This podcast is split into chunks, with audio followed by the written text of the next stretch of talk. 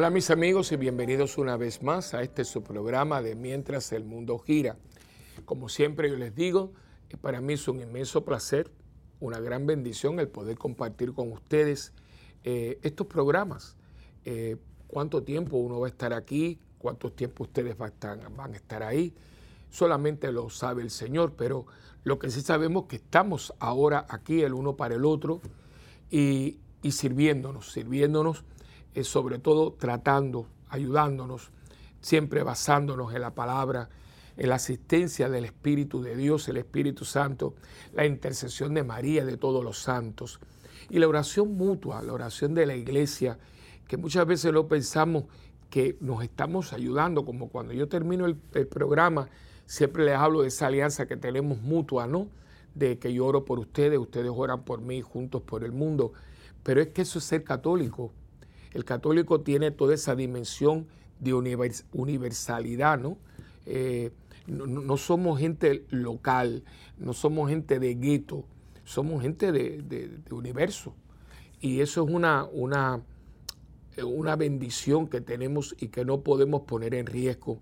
A veces las comunidades, las parroquias, yo siempre digo que yo siempre estoy fumigando, usando esa palabra, en la parroquia para que no, no caigamos en el kiosquismo. ¿Sabe lo que es un kiosco? No? Los kiosquitos son los, pequeños eh, eh, lugares que en todos nuestros países, a veces en las playas o en las carreteras, forman, eh, son simpáticos, se comen muchas cosas de oriunda del país, empanadas o, frituras o mm, postres o lo que fuera, jugos, y esos son kiosquitos, ¿no? Limonadas, etcétera. Y, entonces, pues, pero son pequeñitos, no son restaurantes, son lugarcitos pequeños, ¿no? Entonces le digo que ninguna de nuestras comunidades puede caer en el peligro del kiosquismo y es muy peligroso porque empieza el grupito, ¿no? Claro, nos conocemos, pasado mucho tiempo y a veces la persona que viene un día se acerca a la parroquia, no, no, no creo que sea por malo que alguien lo haga eh, intencionalmente, pero sin darnos cuenta, como estamos tan unidos, que la unidad es buena, pero eh, no que, sea exclusiva, sino debe, debe ser inclusiva, la persona se siente como que yo quería, he tenido las quejas, ¿no? Es que vine, yo me ofrecí, nunca me llamaron, eh, sentí como un rechazo. Y a veces que la persona lo siente y no lo hay, pero tenemos que tener cuidado con una palabra, el gesto y cuando viene la persona, mire, cómo no, venga para acá, que se sienta y hacer un esfuerzo por romper esa, esa muralla que sin darnos cuenta hemos creado, somos seres humanos, ¿no? Entonces, yo conozco a fulana, a fulana siempre nos llamamos, pero si hay alguien nuevo, incluyalo, lo que se sienta parte de ello, ¿no? Y eso es un rasgo muy católico. Eh, usted puede ir a otro país y, y, por ser católico ya tú estás porque tú compartes el mismo sacramento, la, idiosincrasia nuestra católica es la misma, hay muchas cosas en común y eso debe ser muy importante porque con eso nos ayudamos unos a otros. Y por eso cuando empieza el programa yo siempre hago estos preámbulos para afianzar ciertos detalles que están ahí, tenemos que tener cuidado porque se pueden perder. Y muchas personas han venido con muy buenas ganas, con muy buenas intenciones y se han ido. Ha pasado en mi parroquia, han pasado en muchas que uno se siente como, ¿no? Y hay que tener cuidado porque nosotros no tenemos kioscos, nosotros tenemos un cuerpo, un cuerpo que es el cuerpo místico de Cristo, de la cabeza, y aquí todo el mundo está bienvenido, todos, porque todos necesitamos de Dios y todos nos, nos, necesitamos también los unos a los otros, hoy por ti y mañana por mí. Y por eso yo siempre les doy las gracias porque yo me veo como una aportación a sus vidas y yo los tengo a ustedes como una aportación a la mía. Y mientras Dios nos tenga aquí, porque nadie es eh, eterno, eterno solo es Dios, pues nosotros debemos de sacarle el mayor provecho a todo esto, ¿no? Eh, a este lugar, a esta, entidad que es EWTN y a todas las personas que se esfuerzan diariamente para que este canal esté ahí. Yo creo que EWTN ya se ha ganado una, una posición en el mundo de las comunicaciones y que hay millones de personas, millones, que tienen a EWTN como un punto de referencia. Saben que es una programación seria, saben que es una programación de formación y sobre todo que es una, una programación donde se trata de llevar el esplendor de la verdad, como siempre fue el sueño de esa monjita que Dios un día utilizó para que hoy usted y yo pudiéramos estar aquí compartiendo la palabra de Dios mientras el mundo gira. Y como siempre, pues comenzamos con la oración al Espíritu Santo, porque sin Él no podemos. Él es básico, Él es la esencia, porque nos lo dejó el Señor, nos los envió para que Él nos revelara toda la verdad y nos capacitara para nosotros poder ser instrumentos de Dios. En el nombre del Padre, del Hijo y del Espíritu Santo. Amén. Oh Espíritu Santo, amor del Padre y del Hijo, inspírame siempre lo que debo pensar, lo que debo decir, cómo debo decirlo, lo que debo callar, lo que debo escribir, cómo debo actuar, lo que debo hacer para procurar tu gloria en bien de las almas y de mi propia santificación. Espíritu Santo, ilumina mi entendimiento y fortifica mi voluntad.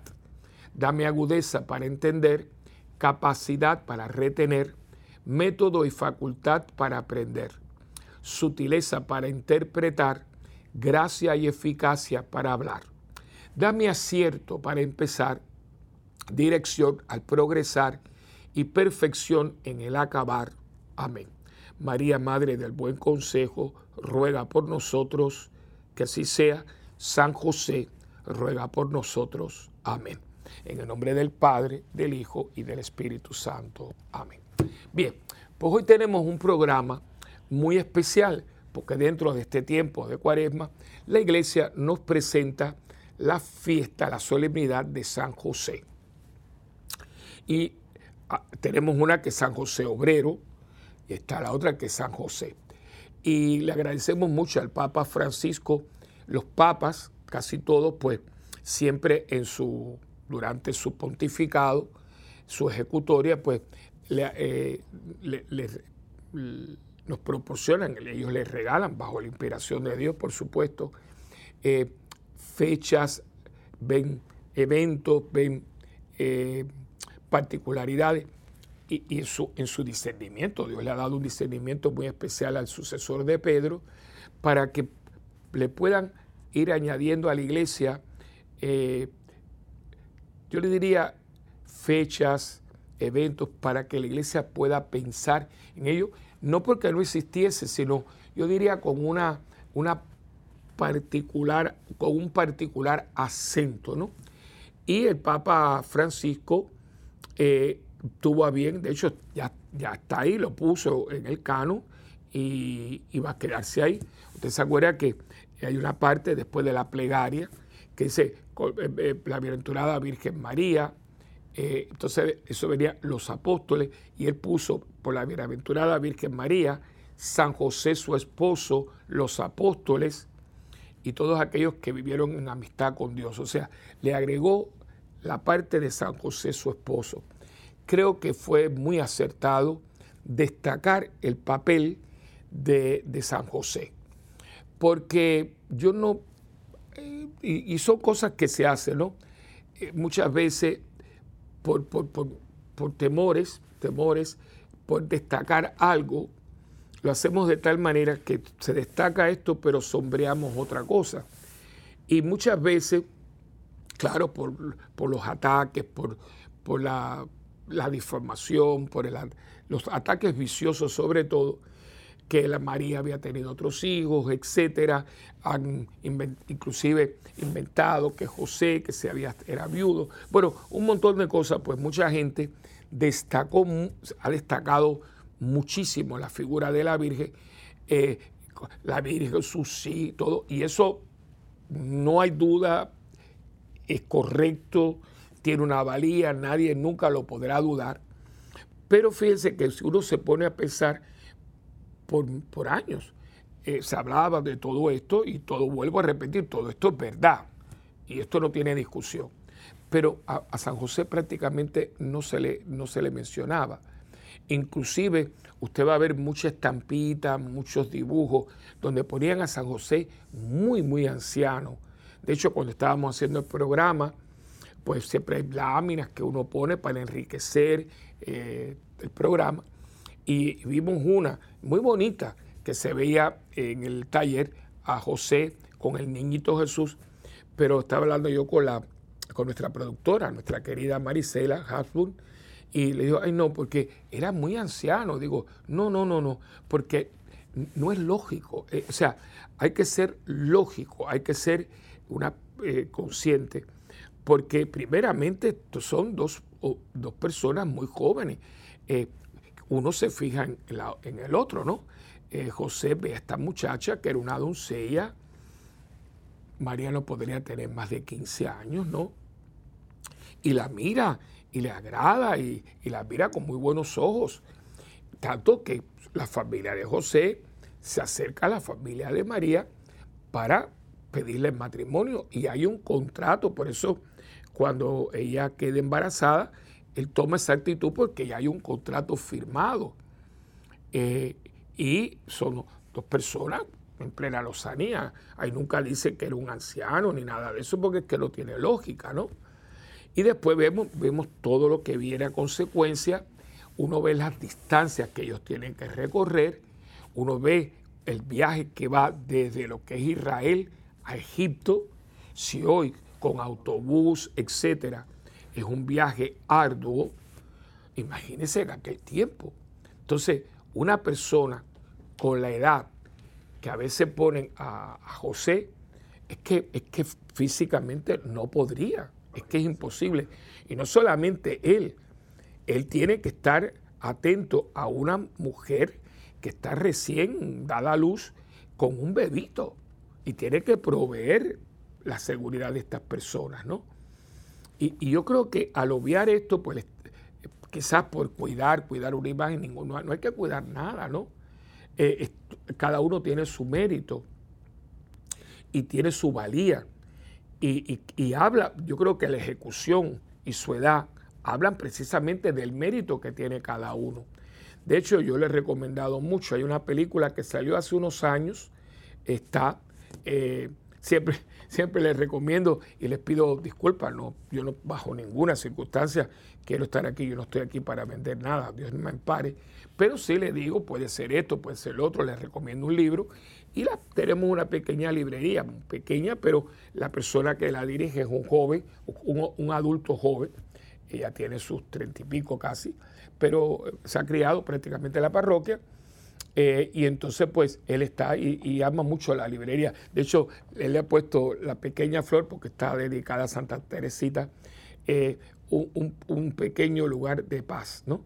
Y él la tiene siempre, y cuando vienen festas eh, particulares, siempre la decora, la verdad, y, sobre todo libros. Y, puede, puede eh, unirse la pequeña flor, porque él siempre está sacando ofertas, eh, regalos cuando viene para que usted regale algo religioso que tenga sentido.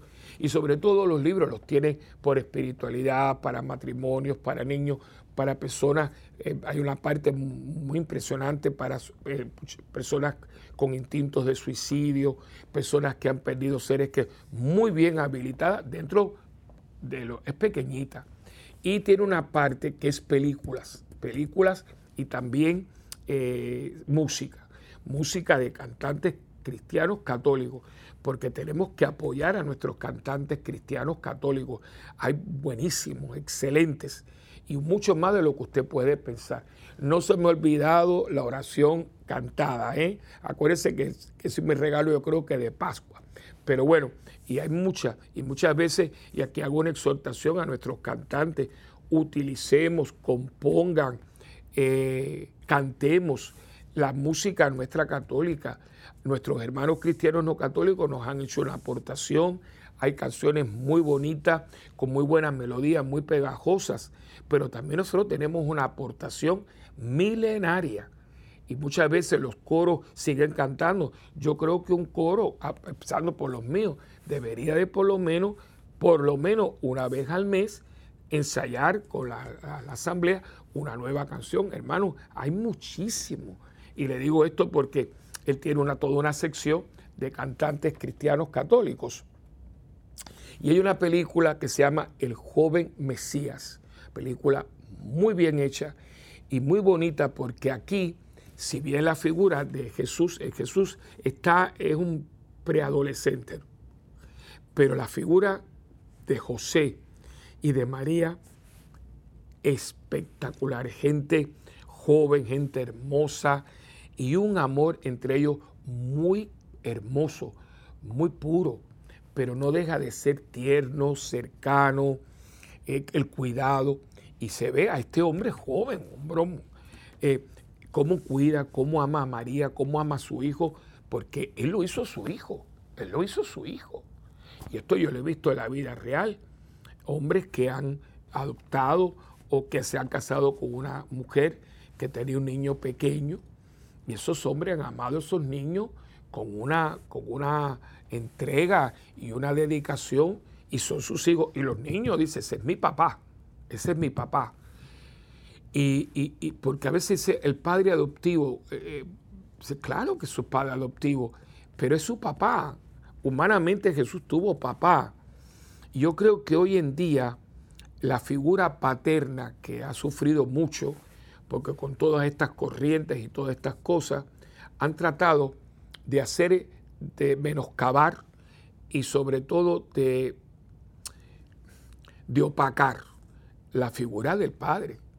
Aquí, eh, y que no, no, quiero tocar el tema porque no lo quiero, no lo quiero manchar, eh, quiero irme por otra línea, pero sí tengo que decir que hay que tener mucho cuidado porque eh, sin quitarle los méritos, y ustedes saben como yo pienso, es que el movimiento feminista, no, el movimiento embrista. Esto lo aprendí hace poco y creo que ya encontré la diferencia, porque yo siempre he visto con muy buenos ojos, porque creo que la mujer es un ser extraordinario, capacitado, dotada. Eh, la mujer, por favor. Pero no entiendo por qué ponerla a competir con nosotros. Es casi como una contienda a ver quién puede más que quién, es prácticamente una, una confrontación. Para mí eso no es, no es parte del movimiento feminista, porque una mujer femenina no tiene por qué estar compitiendo con un hombre, porque una mujer es una mujer y un hombre es un hombre, ¿no? Al contrario, yo creo que hay una complementación excelente. Yo toda la vida he trabajado con mujeres. Ahora mismo la productora de la parte hispana aquí en EWTN eh, son básicamente tres personas, pero una que está encargada, por ejemplo, de Pepe, de Padre Pedro, de mío, es eh, Marisela. Marisela, una mujer brillante, tiene su maestría, es artista gráfica, una mujer muy capacitada. Y yo, al contrario, muy respetuosa, con mucho amor al sacerdote, mucho respeto. Y yo me siento muy cómodo y trabajamos y ella me hace sugerencias y yo le alegro mucho porque tiene una capacidad y sobre todo una creatividad. De hecho, yo tengo una pared en la parroquia muy bonita, pero yo siempre estoy buscando de, maximizar los espacios, que cada espacio no, no, se pierda y cuando como es, la, es una pared que está ahí y usted tiene que verla para ir a la capilla de adoración perpetua. Y yo dije, esa, esa pared, y me vino de poner mensualmente algo que diga. Y, ella, ella me ha hecho, creo que dos o tres, pero hay dos que cada vez que lo ponemos, porque uno fue para el Día de Acción de Gracia. Y yo me acuerdo que yo le pedí, y es uno de los más lindos. De hecho, eh, es una, tiene un texto que yo había escrito y puso una, bueno, es bellísimo. Y el otro que la gente le encanta es la tumba vacía cuando para, el, para la Pascua, para el domingo de resurrección. Eso lo hizo ella, ¿no? Y fue un favor que me hizo para la parroquia.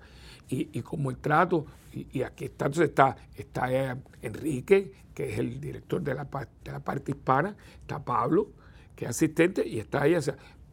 pero le digo, y, hay un complemento y hay una, un liderazgo, ¿no? Y no hay por qué.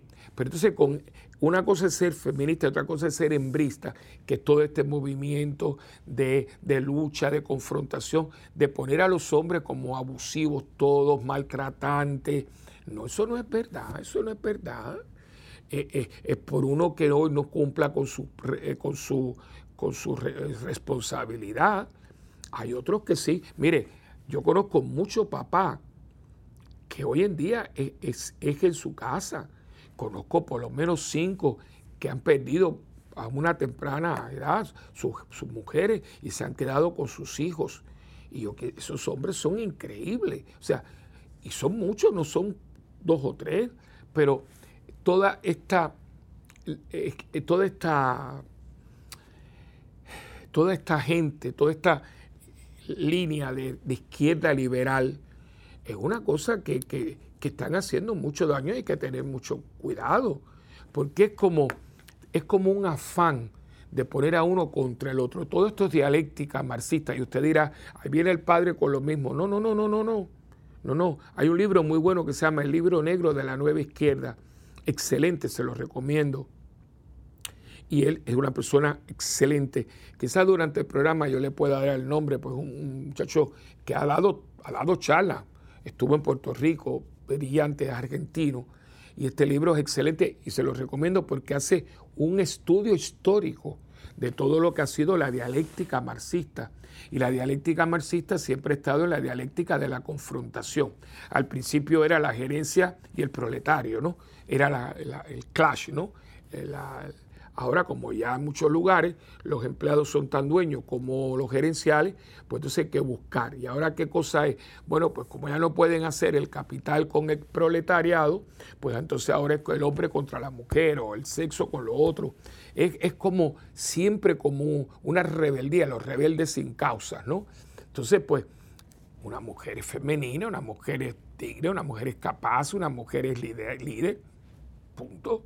¿Por qué tenemos que estar, que yo no pueda trabajar con ella? Entonces es eso, ¿no?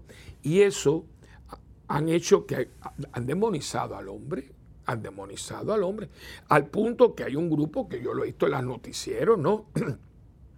Yo quiero tener un hijo, pero no tener marido. ¿Pero de dónde salió eso?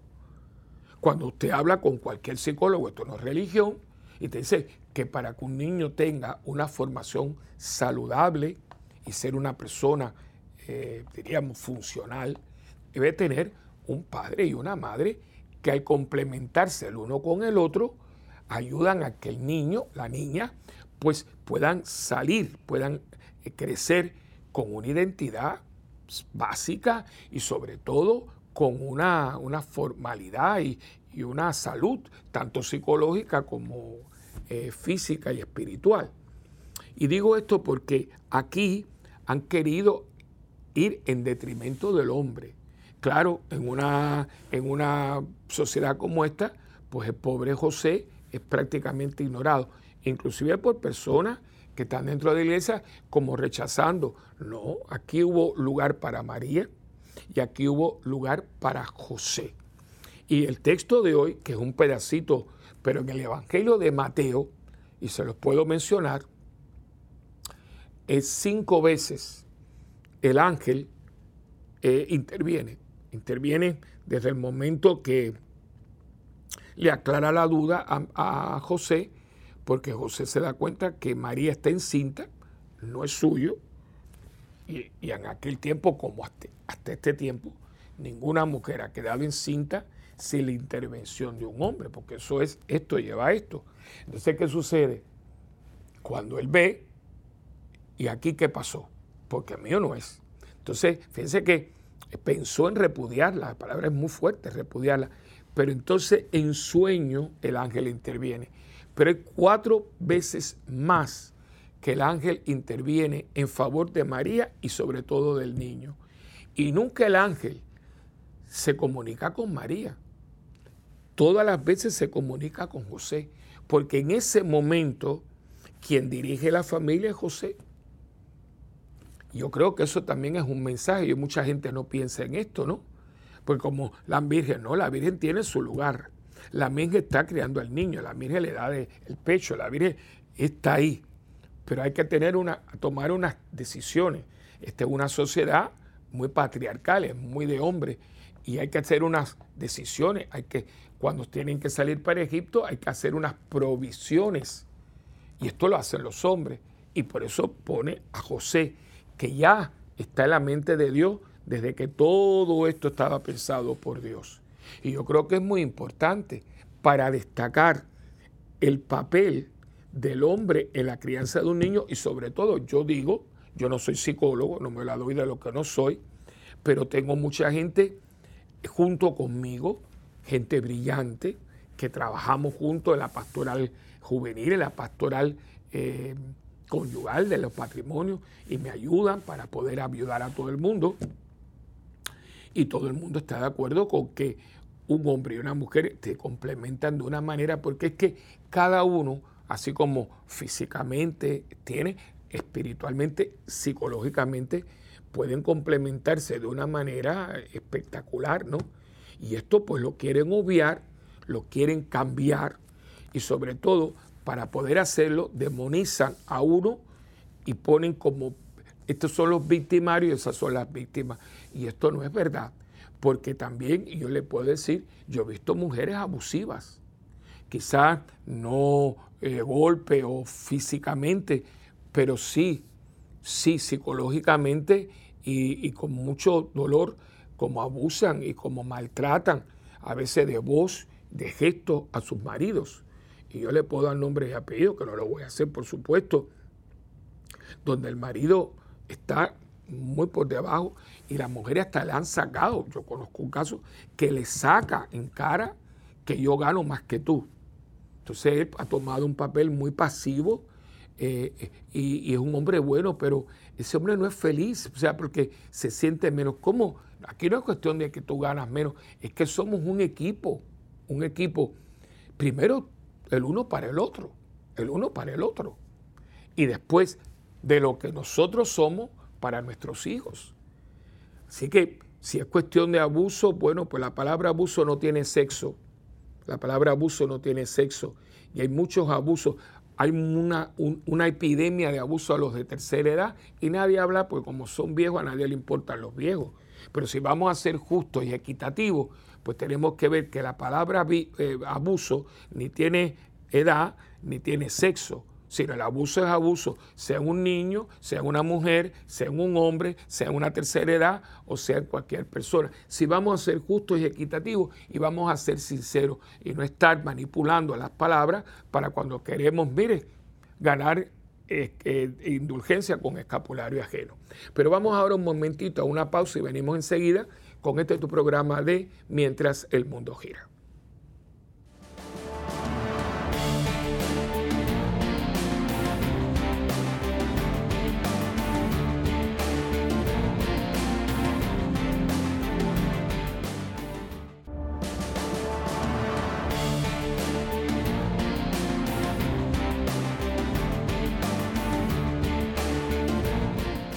Bueno, pues aquí de nuevo con ustedes.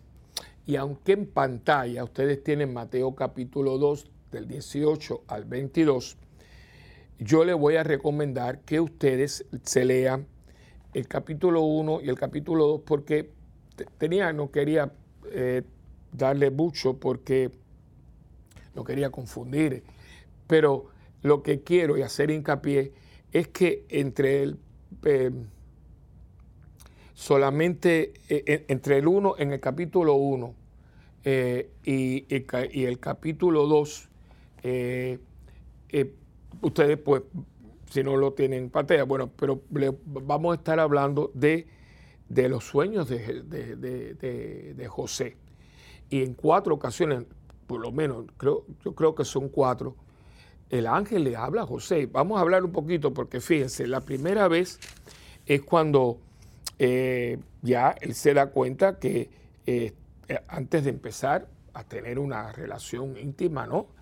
Él se encuentra que, María está encinta por obra del Espíritu Santo. Y Jesús, eh, José, fíjense que ahí lo, ya da una característica que era justo, pero no quería infamarla, qué cosa más linda, resolvió repudiarla en privado. Esto es muy importante porque, oígame, la palabra repudiar hasta es una palabra dura, una palabra en nuestro idioma castellano dura, eh, es una palabra que choca, ¿no? Eh, repudiar a una persona eh, es con la mirada, es con el trato, son esos silencios que habla, ¿no? Y dice inmediatamente, así lo tenía planeado cuando el ángel del Señor se le apareció, le apareció en sueños. Y le dijo, José, hijo de David, no temas tomar contigo a María, tu mujer, porque lo engendrado en ella es del Espíritu Santo. Dará a luz un hijo y le pondrás por nombre, perdón, Jesús. Fíjese que quien le pone el nombre al niño es él. Estas son cosas, vaya apuntándolas para, ver, para que nosotros podamos, como quizás por primera vez para usted y para muchos, poder recrear una nueva imagen, porque a veces está prácticamente desaparecido de todo este plan de Dios. Y aquí el, papel de, José es protagónico, ¿no? Imagínense que él es el que le va a poner el nombre porque, y tú le pondrás por nombre Jesús, porque él salvará a su pueblo, porque acuérdense que Jesús significa Salvador.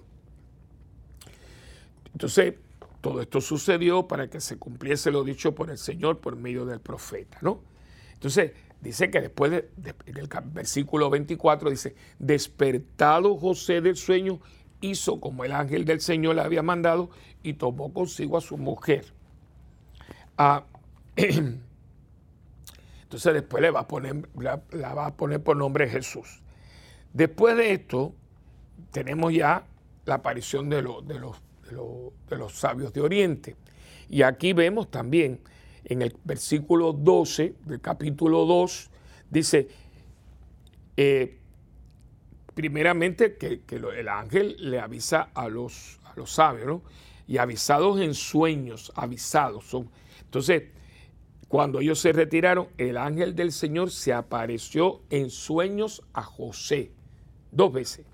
Y le digo, levántate, toma contigo al niño y a su madre y huye a Egipto y estate ahí hasta que yo te diga. O sea, volvemos. El ángel a José toma, y fíjate, toma al niño y a su madre. ¿no?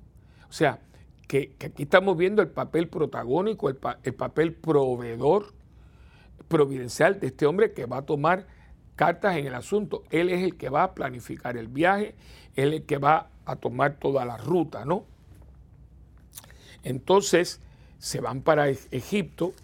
Aquí en Egipto hay toda una tradición. Yo tuve un viaje eh, y que por cierto ya les anuncio que si Dios quiere, eh, siempre quiere, pero las circunstancias se dan, nuestro viaje va, vamos a ir a Tierra Santa y a Lourdes el miércoles después del Día de los Padres. Acuérdense que el Día de los Padres, que yo, al que yo me refiero, es el tercer domingo de junio. O sea, en mayo, segundo domingo de mayo, es el de las madres. Los padres tercer domingo de junio.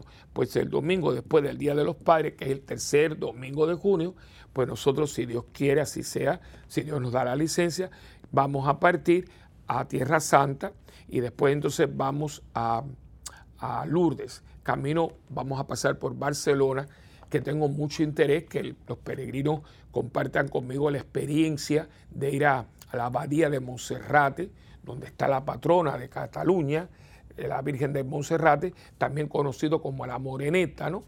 Y también a la iglesia de la Sagrada Familia, que es una, algo que hay que ver. Eh, eh, Gaudí fue la gran arquitecto, está en proceso de beatificación, yo creo que ella es venerable, y este hombre, un hombre laico, un arquitecto, y toda la historia, estamos todo planificado para que nos den un tour, ya lo hice una vez, y es una cosa, porque esto es una iglesia parroquial, ¿eh?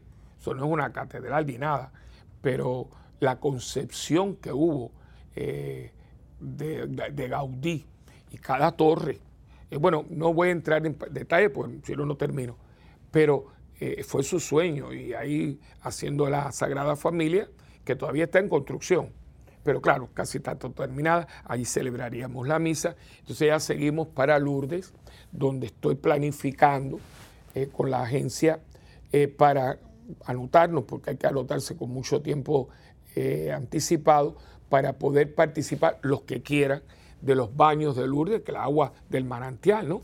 que es una experiencia, yo la tuve y la verdad que es una experiencia única. Si usted está interesado, pues mire, llame a la parroquia, yo siempre doy el teléfono al final, 787-762-0375, y pregunta por la señora eh, Vanessa, eh, que ella es la que está eh, arreglando todo lo que es el viaje. Y uno de esos viajes, hice referencia, porque en uno de los viajes que tuvimos una vez, yo siempre me siento con, nuestro guía, que es el, el dueño de la agencia, eh, que vive en Israel, eh, mi amigo Juan, para, eh, para hacer un viaje, porque a mí me gusta, no es, es novismo, no es por hacer cosas, sino que usted tenga cosas que pueda recordar, siempre tenemos una parte cultural, tenemos un poco para que se vea, primeramente para mucha gente sus vacaciones, ¿no? Y sea memorable. Y una de las veces hicimos Egipto, con Tierra Santa, pero eh, Egipto le dedicamos el, todo lo que hay una tradición, los cristianos de, Egipto son del rito copto, la iglesia copta, una iglesia muy, muy eh, de muchos años, milenaria, eh, tiene muchos feligreses en, en Egipto, tienen monasterios y todo, y ellos dentro de su tradición del Medio Oriente, la tradición copta, tienen toda una tradición del viaje de José con la Virgen y el niño dentro de Egipto. Según ellos, hubo una tradición que ellos la comparten, donde ellos fueron parando porque José se dio cuenta de que Herodes había mandado espías, porque Herodes cuando supo que el niño no estaba dentro de, la, de los niños que ellos mataron, pues manda, porque era un hombre psicótico, y entonces manda. Entonces, para huir, ellos fueron adentrándose en Egipto. Nosotros dimos un recorrido y estuvimos en lugares donde éramos los únicos occidentales. Y había, a veces estábamos en lugares donde había cientos de personas, todos, todos egipcios coptos. Una experiencia, nos miraban, imagínense, era, nos veían que no éramos de allí, pero nunca hubo ningún problema, al contrario, estuvimos en un monasterio enorme con un valle abajo que dice, estaba con, una monja, pues ellos tienen monjas, eh, que hablaba perfecto el castellano y nos dijo que cuando venía la fiesta de la Sagrada Familia, porque ellos también tienen esas, esas festividades, dicen que ese valle, ese valle se llenaba, pero eran miles y miles de gente que hacían como, como tiendas, ¿no? como carpas para venir al monasterio. Eh, eh, bueno, una tradición muy linda, un viaje inolvidable. Por eso le digo que esto para mí cuando lo leo, pues por eso me ayudó mucho, porque por eso yo caí en tiempo del papel protagónico que tiene eh, José. Entonces, después que ellos regresan, dice, muerto el está, estoy en el, en el versículo 19 del capítulo 2 de Mateo, que dice, muerto Herodes, el ángel del Señor se apareció apareció en sueños a José en Egipto. Y le dijo, levántate, toma contigo al niño y a su madre y vete a la tierra de Israel, pues ya han muerto los que buscaban la vida del niño. Y él entonces, eh, y entonces en el, en el versículo 22, vuélvese. Pero al enterarse de que Arquelao reinaba en Judea, en lugar de su padre Herodes, tuvo miedo de ir allí y avisado en sueños, se retiró a la región de Galilea y se fue a vivir en una ciudad llamada Nazaret para que se cumpliese lo dicho por los profetas, será llamado Nazareno. Así que miren cuántas veces el ángel le ha hablado a José. Y José obedece y entonces toma cartas en el asunto para proteger a la familia.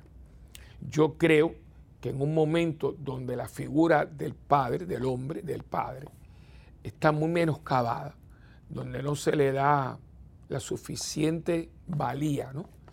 Eh, usted, es muy fácil. Usted ve el Día de las Madres, claro que madre solamente hay una, por supuesto, y padre también, pero bueno, la madre es la madre. En ella estuvimos nueve meses, ¿no? Y usted ve que cuando llega el Día de las Madres, y lo puede ver en, las ventas, ¿no? Eh, es una cosa impresionante, todo el mundo comprando algo bonito, etcétera, para la mamá. Pero el Día de los Padres no, no es igual. Y creo que no. Yo en la parroquia, de hecho, el Día de las Madres, por supuesto, a las misas, siempre tenemos un detalle. Pero el Día de los Padres, yo siempre tengo un evento, casi siempre es un evento. De hecho, por varios años hemos hecho un festival de tunas, de tunas universitarias, dedicado a los padres. Y lo hice porque primeramente para seguir la tradición de tunas, que es muy linda y no quiero que desaparezca. De hecho, las tunas de Puerto Rico han ganado primeros premios por varios años en Portugal y también en España. Imagínense, hemos ido a bailar a casa del trompo y nos hemos quedado con el trompo. ¿eh? Y varias universidades tienen unas tunas espectaculares y no quiero que se pierda una tradición tan linda eh, y con, tanto, con tanta historia. Pero también quería para enaltecer a los padres porque me parece que valen, ¿no? Eh, yo, por ejemplo, y hablo porque se lo debo a mi papá, yo, por razones que ustedes ya más o menos conocen, tuve que abandonar mi país natal eh, por razones ajenas tanto a mi madre, a mi padre como a mí. Eh, yo creo que ellos tuvieron que hacer una decisión que fue muy dolorosa, pero mirando para atrás, hay personas que pasaron por lo que yo pasé y algunos pues eh, están muy, como decirle, muy resentidos, etcétera. Yo para nada, yo estoy muy agradecido porque mirando lo que ha pasado en Cuba, primeramente yo no sé si yo estuviera vivo, porque yo con mi carácter, yo no creo que yo hubiera podido, estaría preso, pudriéndome en una cárcel o me hubieran fusilado, porque yo no puedo, yo, yo, yo, yo para mí yo viendo lo que ha pasado, la historia, yo soy historia, historiador no de título, pero de vocación, o sea, me, gusta, la leo, la estudio, etcétera. Y para mí el comunismo es lo que dijo Pios, es intrínsecamente perverso.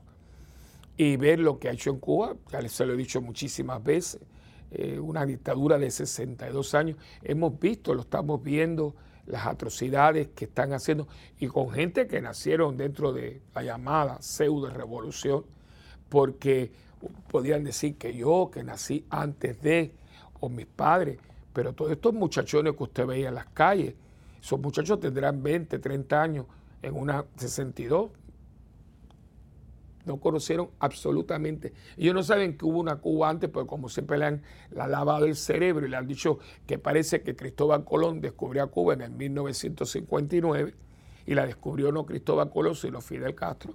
Pues estos muchachos no saben nada, no saben nada. Una transgiversión totalmente de la historia. Así que el que ellos, porque es el ansia de libertad que tiene todo ser humano, y miren cómo los apalearon, han desaparecido, están presos los juicios han sido totalmente irrisorios. Entonces uno dice, yo, yo, yo, yo, imagínense si tú, eh, bueno, es que no, es que, es que no. Entonces yo le doy gracias que ellos tuvieron una decisión. Claro, mi papá se queda, estuvo preso en un momento dado y yo no volví a ver, yo dejé de ver a mi papá en el 61 y lo volví a ver en el 80, que fue cuando yo regreso a visitarlo. Dejó un niño, llegó un niño y vio un hombre. Y yo le debo eso a él porque, sinceramente, cuando yo honro a los padres, lo estoy honrando a él, que no tuve la dicha de compartir con él los años que más lo necesitaba, ¿no? Eh, porque un padre siempre es necesario. Y, estoy muy orgulloso, yo tengo su nombre, igualito, ¿no? Eh, mi papá se llama Wilfredo, yo me llamo Wilfredo, yo tengo su apellido Peña, él es Peña.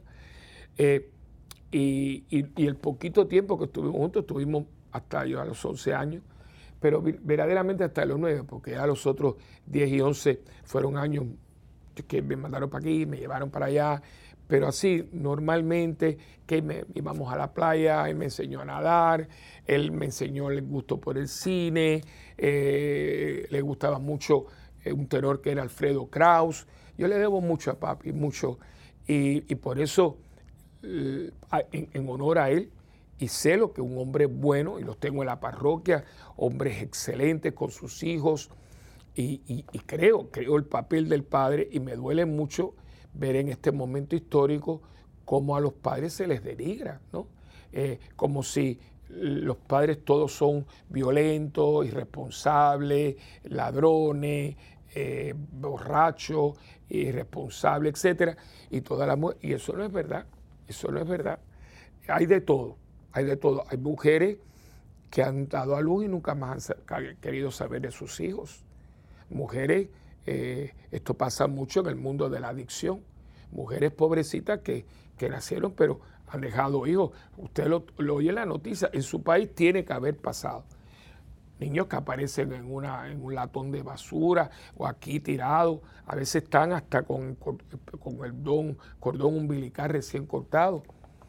Eh, hay series de televisión que lo ponen y que lo dejó ahí no fue el papá, fue la, la mujer que lo parió. Porque yo siempre digo que una cosa es dar a luz y otra cosa es ser madre. Hay mujeres que no parieron físicamente, pero han cogido niños, una tía, una madrina, eh, y es increíble lo que han hecho. O sea, que, que, ser madre es una cosa espectacular, pero no todas las mujeres, hay mujeres que no quieren tener hijos. Y hay hombres que a mí me consta que quieren tener hijos y la que no quiere tener hijos es la mujer. Porque quiere hacer una carrera, porque ella quiere tener un futuro y porque le han dicho a muchas mujeres que tener su casa y tener su familia y tener sus hijos la frustra como mujer y no, no, las deja realizar, como si las mujeres que tienen hijos y tienen carrera no estuvieran realizadas. Pero ¿qué pasa? Que es tanto la metralla que están diciendo y dicha en, lugares, en, estaciones de televisión, en programas con horas muy claves, en la radio, en programas que estas jovencitas, etcétera, que oyen tanto esto, llegan a creérselo. Una, una mentira dicha muchas veces o una mentira muy disfrazada, llega la gente a creer que es verdad. Y cuando dice, pero si esto no es verdad, cuántas mujeres que yo conozco, médicos, mujeres juezas, mujeres son mujeres tremendas mamás, o sea, y lo han, y lo han hecho todo de una manera extraordinaria. Y muchas de estas mujeres han podido llegar hasta ahí porque sus maridos la han apoyado y cuando ya estaban sacando su reválida todo, él estaba ayudando para que ella pueda triunfar, ¿no? Todos, estos maridos de, actrices, de, cantantes, son hombres muy buenos y están ahí apoyándolas. O sea, lo que pasa es que la película y la serie y la noticia siempre es este coco macaco que es el hombre y esta mujer que es víctima. Y eso no es verdad. O sea, no estamos aquí quitándole la importancia de lo que tiene, pero yo creo que ya nosotros vemos y comienza la historia sagrada, la historia de, lo que nosotros llamamos cristianismo, comienza con, con una pareja, un hombre, José, una mujer, María, con un niño llamado Jesús, que de hecho esa es la sagrada familia, modelo de toda familia, donde el hombre puede verse en carácter, en provisión, en previsión, en, en, responsabilidad.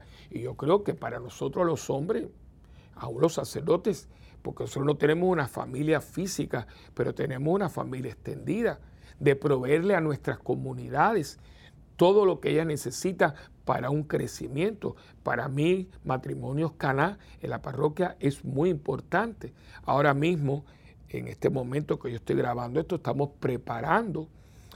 no, es, no se ha dado porque lo estamos preparando un gran psicólogo, el doctor Rolando Kendo, excelente psicólogo, hombre católico brillante, que tiene hasta un programa de radio y televisión en Puerto Rico y con una práctica, una psiquiatra amiga de él, doctora también, y yo estamos trabajando los tres eh, junto a un grupo de cuatro o cinco matrimonios, viendo la realidad de nuestro Puerto Rico, de todas las parejas, y estamos tratando de, elaborar un...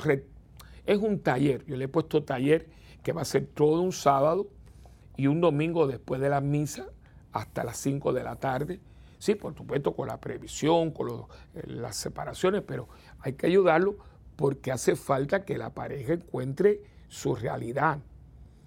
Y vamos, está abierto para todos, para los que viven juntos, para los que están divorciados y vueltos a casar, por los que están en sacramento, porque la idea es que usted entienda el plan que Dios tiene para usted como pareja, ¿no? Eh, muchas veces queremos como desencarnar las cosas, ¿no? Para que el sacramento sea todo lo que el sacramento del matrimonio debe de ser, que garantiza la santificación de los cónyuges, usted tiene que tener la capacidad para hacerlo. O sea, eh, la gracia está ahí, pero la gracia, como les dije una vez en un programa, no puede caer en saco roto. Yo tengo que poner los elementos para que esa gracia dé fruto en mí. Y yo creo que por eso vamos a ayudarlo. Va a haber equipos, va a haber preguntas y respuestas. Y ya quizás en otro programa les pueda decir después que se dé, porque ojalá que pueda ser como un modelo y después llevarlo aquí, llevarlo allá, porque lo estamos elaborando bajo la gracia de Dios y la intercesión de la Sagrada Familia para que ellos eh, nos ayuden a ayudar a todos estos matrimonios a, caer en tiempo, a caer en tiempo porque el matrimonio como institución creada por Dios hoy en día no tiene, no tiene el favor de la, de la sociedad, no lo tiene. Piense todo lo que están diciendo y todo lo que dicen y todo lo que se hace. Por lo tanto, no es lo mismo hace 40 años que hablar de matrimonio era hablar de una cosa. Y hablar de matrimonio es hablar de otra cosa, aunque esencialmente y cristianamente el matrimonio sigue siendo el mismo ayer, hoy y siempre.